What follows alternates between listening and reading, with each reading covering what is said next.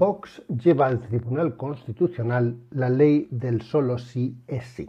Confilegal 2 de diciembre de 2022.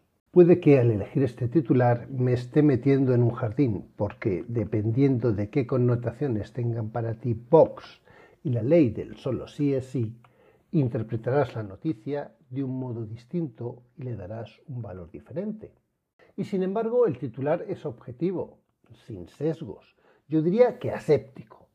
La cuestión es que el Tribunal Constitucional tendrá que examinar y dirimir si, como alega Vox, la ley contiene preceptos contrarios a la Constitución. En esta semana en que hemos festejado el Día de la Constitución, dedicaré la leguleyería al control de constitucionalidad de las leyes, una función clave que en nuestro sistema jurídico se encomienda al Tribunal Constitucional.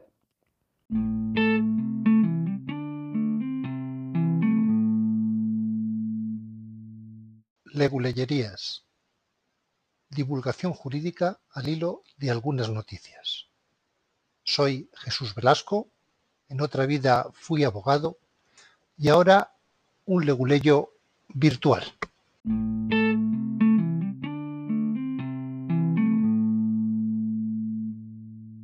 Comentaremos la primacía de la Constitución y la consiguiente nulidad de cualquier disposición legal que la contradiga Veremos qué efectos tienen las sentencias del Tribunal Constitucional y diremos quiénes están legitimados para cuestionar si la ley se ajusta o no a la Constitución.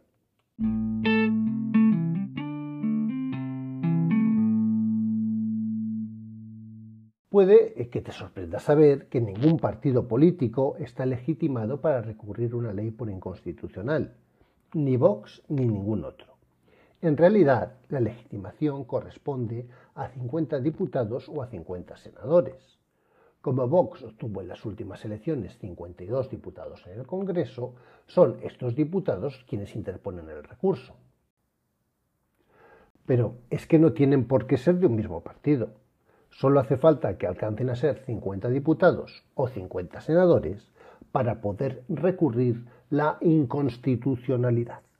Antes de continuar, mencionaré que también pueden recurrir el presidente del gobierno, el defensor del pueblo, así como los gobiernos y los parlamentos autonómicos.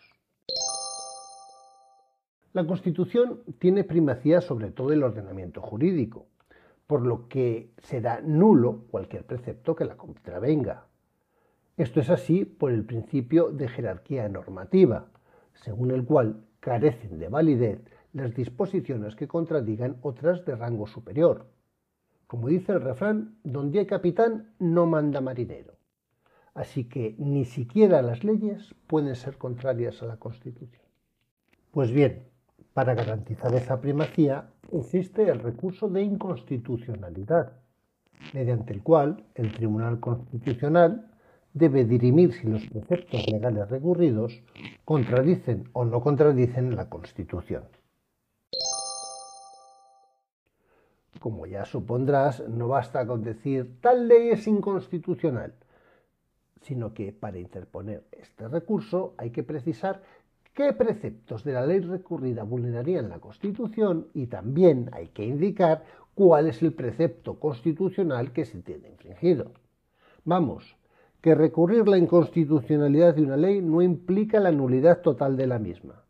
Será el Tribunal Constitucional en su sentencia quien determine de los preceptos recurridos cuáles son inconstitucionales y por lo tanto nulos, lo que obviamente no tiene por qué afectar al resto de la ley. Y una vez que el tribunal se ha pronunciado sobre la constitucionalidad de un precepto, ya no puede volver a recurrirse de nuevo por ese motivo es lo que se denomina cosa juzgada.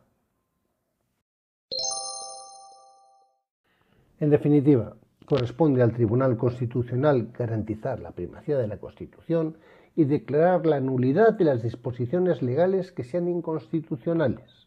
Estas sentencias son vinculantes para todos y tienen valor de cosa juzgada. No voy a adentrarme más en el laberinto, mucho me temo que ha salido una leguleyería un tanto abstrusa, Con todo, espero que si has tenido la paciencia de llegar hasta aquí, pueda servir para orientarte sobre la importancia de la Constitución y del Tribunal Constitucional.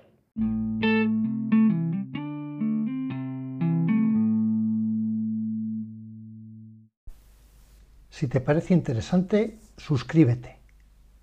En el blog legullerías.blogspot.com puedes encontrar el artículo correspondiente a este episodio.